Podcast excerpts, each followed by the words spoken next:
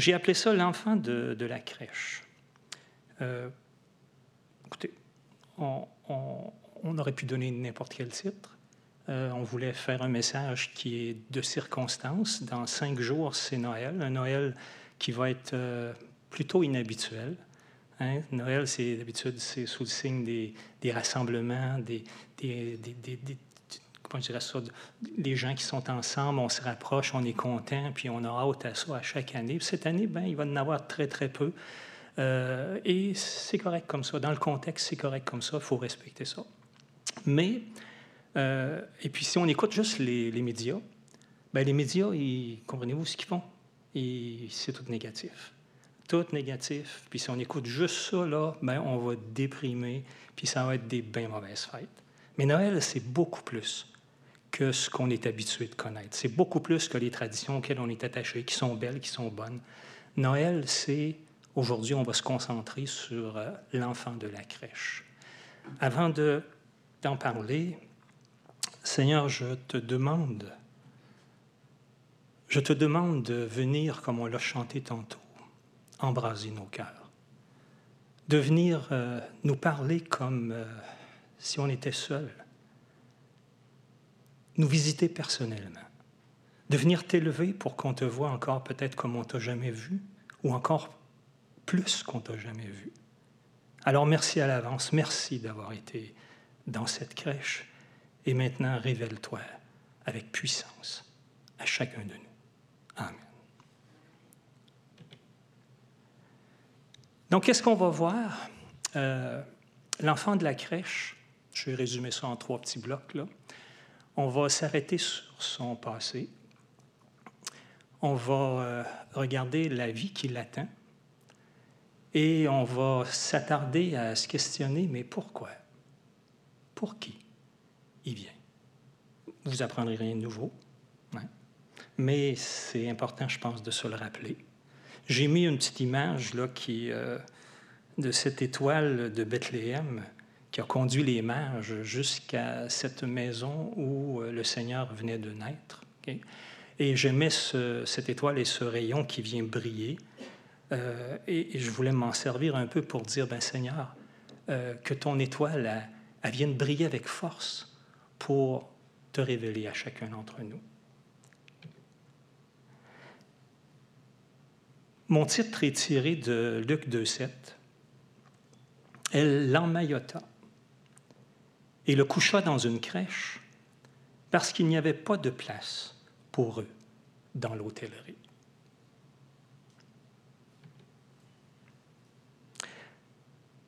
Alors l'enfant dans la crèche, son passé, parce que contrairement à chacun de nous, euh, lui a un passé. Moi, avant de naître, j'en avais pas de passé. J'avais juste un présent puis un, un avenir, un certain avenir. Mais le Seigneur, lui, a un incroyable passé on va s'y arrêter un peu. Euh, Chuck Swindoll, quand il a écrit, il a écrit un livre sur le Seigneur, la vie du Seigneur, et puis quand il est arrivé à ce passage-là, il a intitulé le chapitre La divinité emmaillotée. Et je trouvais ça tellement beau. Hein. Euh, alors imaginez, là, mon image est imparfaite et maladroite, mais imaginez dans cette crèche euh, le Seigneur qui est né, qui est, oui, certainement emmailloté. et on va s'arrêter à regarder d'où il était avant d'être dans cette crèche. Et je vais vous ramener quelques passages qui, que vous connaissez, mais qui nous situent à nouveau. En Jean 1, au commencement était la parole, et la parole était avec Dieu. Et la parole, la parole, et on parle de Jésus ici, là, la parole était Dieu. Elle était au commencement avec Dieu. Toutes choses ont été faites par elle, et rien de ce qui a été fait n'a été fait sans elle. On parle de Jésus. Dans Jean 17, le Seigneur va dire, Maintenant, toi, Père, glorifie-moi auprès de toi-même de la gloire que j'avais auprès de toi avant la fondation du monde. Alors, vous, voyez un peu là, hein? c'est cet enfant qu'on voit dans la crèche, qu'on imagine, était Dieu. Avant d'être là, Dieu, c'est le Créateur. Il était dans la gloire avant même que le monde soit fondé. Aux Corinthiens, Paul va dire, vous connaissez la grâce de notre Seigneur Jésus-Christ, qui pour vous s'est fait pauvre, de riche qu'il était, afin que par sa pauvreté vous soyez enrichis.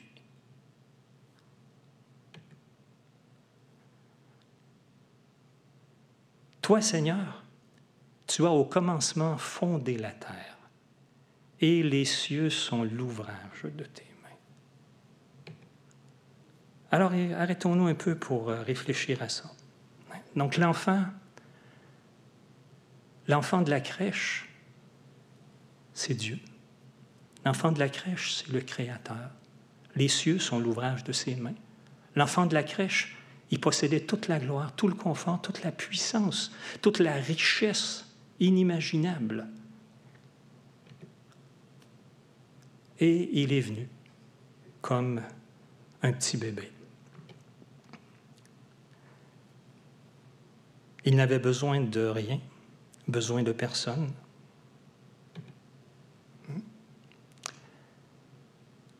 Le deuxième bloc, c'est la vie qui l'attend.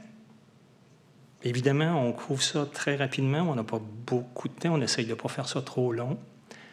Et puis, on ne pourra pas tout dire dans 30 minutes, ce qu'on aimerait dire. Hein. Alors, on va s'arrêter un peu sur la vie qui l'attend. Hébreu nous dit, il a dû être rendu semblable en toutes choses à ses frères Existant en forme de Dieu, il n'a pas regardé comme une proie à arracher d'être égal avec Dieu, mais s'est dépouillé lui-même en prenant une forme de serviteur, en devenant semblable aux hommes. Ayant paru comme un simple homme, il s'est humilié lui-même, se rendant obéissant jusqu'à la mort, même jusqu'à la mort de la croix. Alors ce Seigneur qui, avait tout, qui possédait tout, qui avait besoin de rien, il choisit de prendre une forme humaine. Hein. la parole s'est faite chair et elle a habité parmi nous. Il choisit de devenir un vrai homme, avec toutes nos limitations, avec nos faiblesses, avec l'exception de connaître le, péché qui nous habite. Hein. Et c'est comme ça qu'il choisit de venir il va être le serviteur de tous. Hein, l'image que je vous présente en haut, c'est rappelle le, dernier soir où il a enlevé son vêtement de dessus, il a pris un plat, il a pris une serviette et puis s'est mis à laver les pieds des disciples, un symbole hein, de, de, ce lavement de nos cœurs impurs qu'il allait faire euh, le lendemain en donnant sa vie.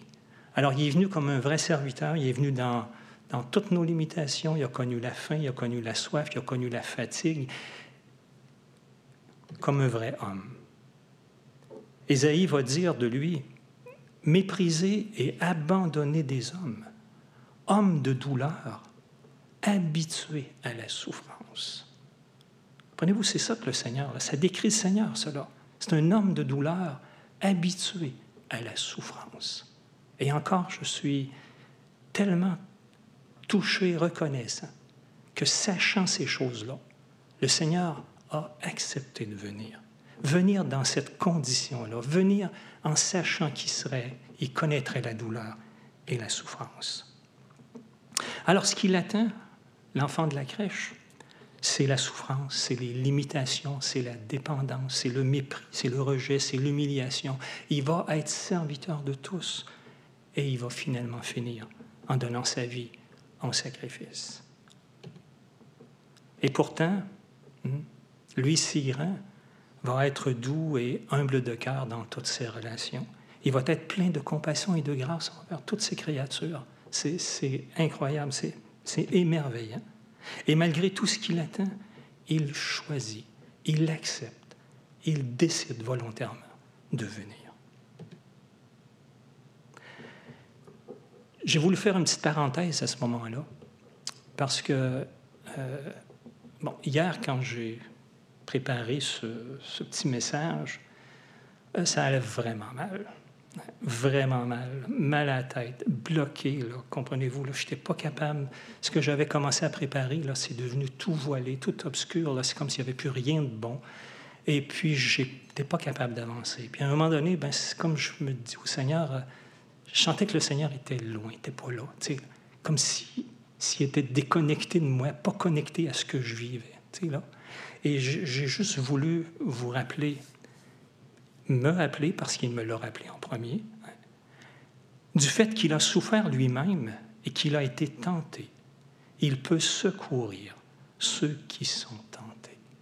Alors le Seigneur, il connaît exactement tout ce qu'on peut avoir vécu comme, comme difficulté, comme épreuve, comme souffrance, comme doute, comme tentation. Le Seigneur, il l'a vécu, puis il sait exactement ça. Hein, je lisais dans l'Apocalypse dernièrement là, les, les premiers chapitres. Et puis il s'adresse aux églises, puis il dit, il dit, je connais ton affliction, je connais ta pauvreté, je sais où tu demeures, je sais que tu as souffert. Et le Seigneur, il sait exactement tout ce qui se passe. Et il comprend ce qui se passe dans nos cœurs et dans nos vies. Quel admirable Seigneur. Quel admirable Seigneur. Alors il sait, il comprend, il est là et il est avec nous. Maintenant, le troisième euh, petit bloc. Euh, pourquoi? Et pour qui? Ben, les habitués, vous savez la réponse. Mais c'est tellement important, je pense, de se le rappeler. C'est une parole certaine et entièrement digne d'être reçue que Jésus-Christ est venu dans le monde pour sauver les pécheurs. Alors pourquoi il est là dans cette crèche? Pourquoi il est venu comme homme? il y a une raison, une seule raison. C'est pour sauver des pécheurs, pas pour sauver du bon monde. Hein? La religion nous enseigne à vouloir mériter l'amour, l'acceptation de Dieu au travers de nos performances, au travers de notre piété, au travers de notre pureté intérieure. Non, non, il n'y a rien de tout ça. Tout ça, ça compte pas. Tout ça, c'est... Le Seigneur devait venir pour sauver des pécheurs. Et, on continue. Dans Matthieu 1, l'ange va dire à Marie, à Joseph plutôt, il, veut convaincre Joseph de rester avec Marie, il va lui dire, elle enfantera un fils et tu lui donneras le nom de Jésus. Vous savez ce que ça veut dire, Jésus? Sûrement qu'il y en a qui le savent. Hmm? Charles ici c'est, c'est en gros, c'est Jéhovah sauveur ou Dieu qui sauve. Grosso modo, c'est ça. C'est le nom qu'on lui a donné. Parce que c'est ça qu'il va venir faire. C'est lui qui sauvera son peuple de ses péchés. C'est lui. Alors pourquoi? Pourquoi il vient, comme Paul le disait avant, il vient pour sauver son peuple? De ses péchés. Paul va dire aussi, lorsque nous étions encore sans force, Christ au temps marqué est mort pour des impies. Que j'aime à relire ça. À me faire dire que au moment où, où le Seigneur a donné sa vie, au moment où il est venu comme homme dans cette crèche, où il a accepté de tout laisser derrière lui, de renoncer à tout, sachant ce qui l'attendait. Au moment où il est allé à la croix, hein, ben, il savait exactement qui j'étais, qui je serais, et que je serais faible et sans force et incapable de me sauver, puis incapable de l'aimer comme il le mérite, comme, comme je le dois, mais qu'il est mort, pas juste, comprenez-vous, il n'est pas, pas juste pour des, des, des indignes, il est mort pour des impies. Des impies, c'est un mot qui est extrêmement fort, ça. Et c'est ça qui nous caractérise tous, mais il est devenu donner sa vie pour des impies. Pierre va nous dire, lui qui a porté lui-même nos péchés en son corps sur le bois. C'était dans ce but-là qu'il venait. Ésaïe va nous dire, il était blessé pour nos péchés, brisé pour nos iniquités. Le châtiment qui nous donne la paix est tombé sur lui. Et c'est par ses meurtrissures que nous sommes guéris. Alors c'est une description de la croix, du Seigneur lorsqu'il est en croix, qui explique ce qui se passait dans l'invisible. Hein. Les gens présents le prenaient pour un criminel, pour un malfaiteur, qui méritait ce qui lui arrivait. Ésaïe, longtemps d'avance, 800 ans avant le temps, lui, il nous décrit comme s'il était au pied de la croix, puis il voit ce qui se passe dans l'invisible. Il comprend qu'il est blessé pour nos péchés, qu'il est brisé pour nos iniquités. Il comprend que ce qui lui arrive, c'est le châtiment qui nous donne la paix. Alors pourquoi, pour qui?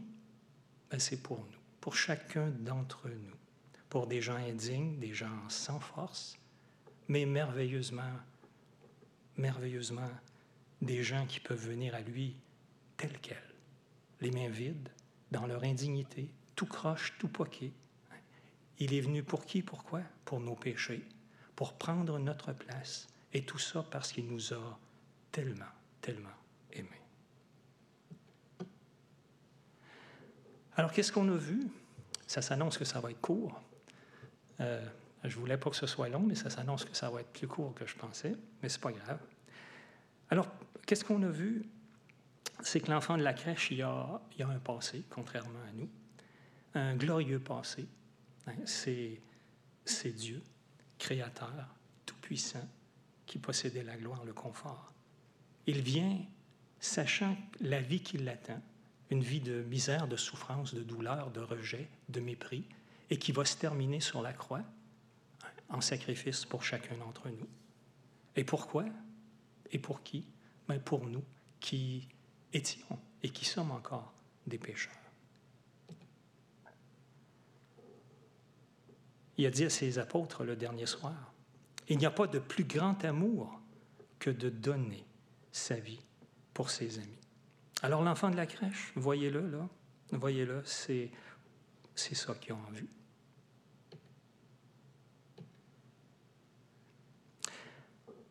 Alors comment répondre à un si grand amour?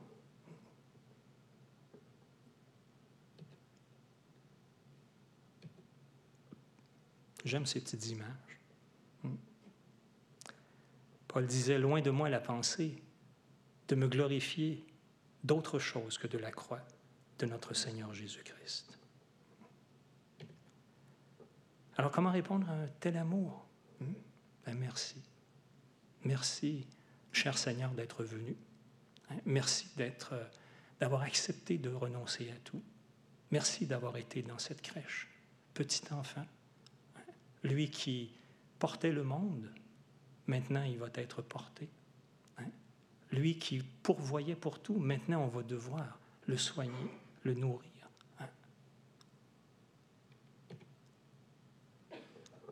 Et je termine avec ce beau passage. La venue de Jésus, c'est l'amour de Jésus, c'est l'amour de Dieu. Dieu a tant aimé le monde, tellement aimé le monde, qu'il a donné son Fils unique, afin que quiconque croit en lui ne périsse pas, mais qu'il ait la vie éternelle. Et j'ai mis ce cadeau qui, hein, c'est l'atmosphère des fêtes, c'est des cadeaux. Mais dans le cœur de Dieu, ben, le plus grand et le plus beau des cadeaux qu'il veut nous offrir, il l'a offert d'abord en envoyant son Fils, en le donnant, et il l'offre maintenant en nous offrant à chacun la vie éternelle, à quiconque et j'aime ce quiconque parce que ce quiconque-là, il porte le nom, il portait mon nom, il porte votre nom, il porte le nom de tous ceux qui écoutent présentement. Hein. Ce quiconque-là, hein, ben, c'est vous et c'est moi. Alors on dit quoi? On dit merci. Merci à toi, notre Dieu, notre Père, d'avoir envoyé ton Fils, parce que tu savais le grand prix à, toi que ça coûtait, mais aussi à lui. Merci parce que parce qu'il a tout accompli à la croix, eh bien, tu peux maintenant nous faire grâce. Tu fais grâce à quiconque s'approche de lui, le reçoit. Et merci à toi, Seigneur Jésus. Que ce Noël inhabituel qui est devant nous soit l'occasion de, vous aimer de tout notre cœur, de nous rappeler ce que vous avez fait pour nous et tout ce qui nous attend, à nous qui vous appartenons. Alors donnez, Seigneur, une, une très belle fête, une très belle période des fêtes à tous vos bien-aimés. Amen.